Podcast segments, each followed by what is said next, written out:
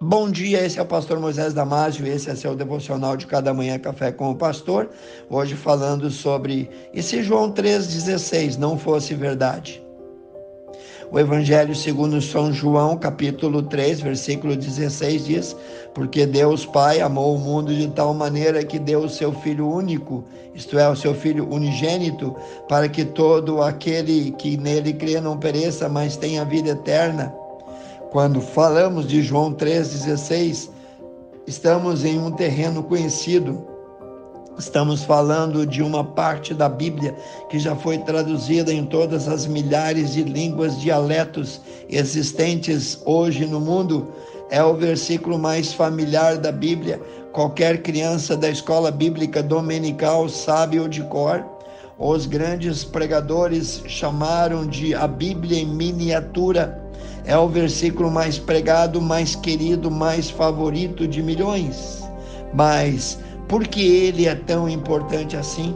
Esse versículo foi a resposta de Jesus a Nicodemos, um líder religioso judeu, um príncipe, um teólogo da sinagoga que procurou Jesus à noite e que talvez, e eu disse talvez, ele fez a pergunta mais importante da história e de todos os tempos.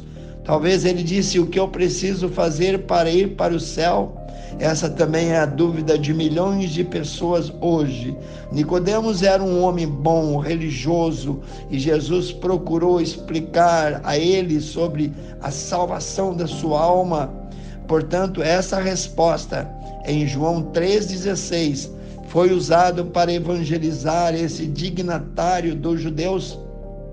Hoje, no meio de tantas igrejas, religiões, pregadores e pregações, denominações e tantas novas nascendo a cada hora, Jesus diz a todos nós e a todos estes: aquele que não nascer de novo não pode entrar no reino de Deus. Sim, tem que nascer de novo, tem que nascer de cima, tem que nascer do alto, tem que nascer de Deus.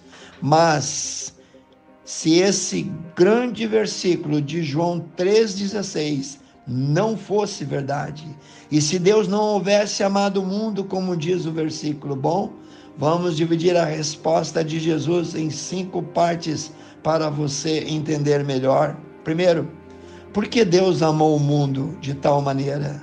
Sem o amor de Deus não haveria nenhuma esperança de salvação para ninguém.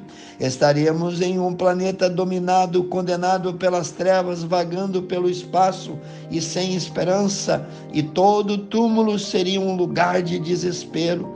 Estaríamos em um mundo onde as orações seriam clamores inúteis. Mas graças a Deus é verdade, Deus amou o mundo e isso inclui cada um de nós. Tudo hoje fala do seu amor, cada amanhecer, cada folha de uma árvore, cada manancial, cada pingo de água, a face de cada criança, mas a maior demonstração do seu amor é vista lá na cruz do Calvário. Dois.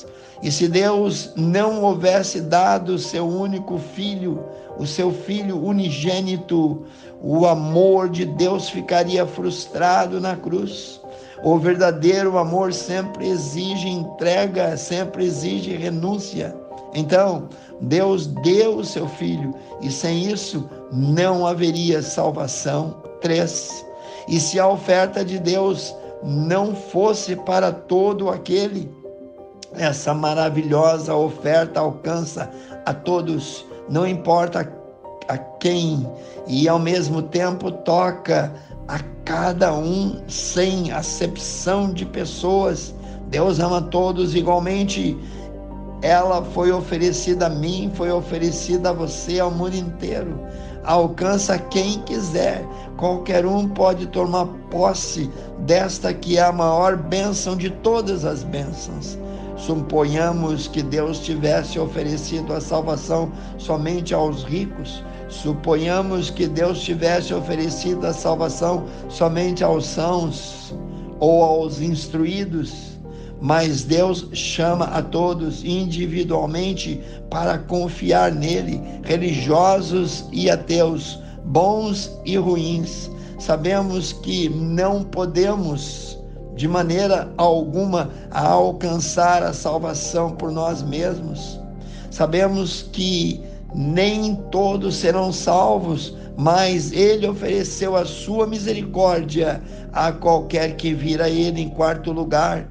Se a oferta de Deus não se baseasse somente na fé, diz lá João 3,16, para que todo aquele que nele crê, sim, a fé no sacrifício de Jesus foi suficiente para salvar o mundo todo, salvar a quem quiser. Imagine os homens tentando, pelos seus méritos ou através das suas religiões, serem salvas e se esforçando e morrendo e fracassando nas suas tentativas. Que tragédia!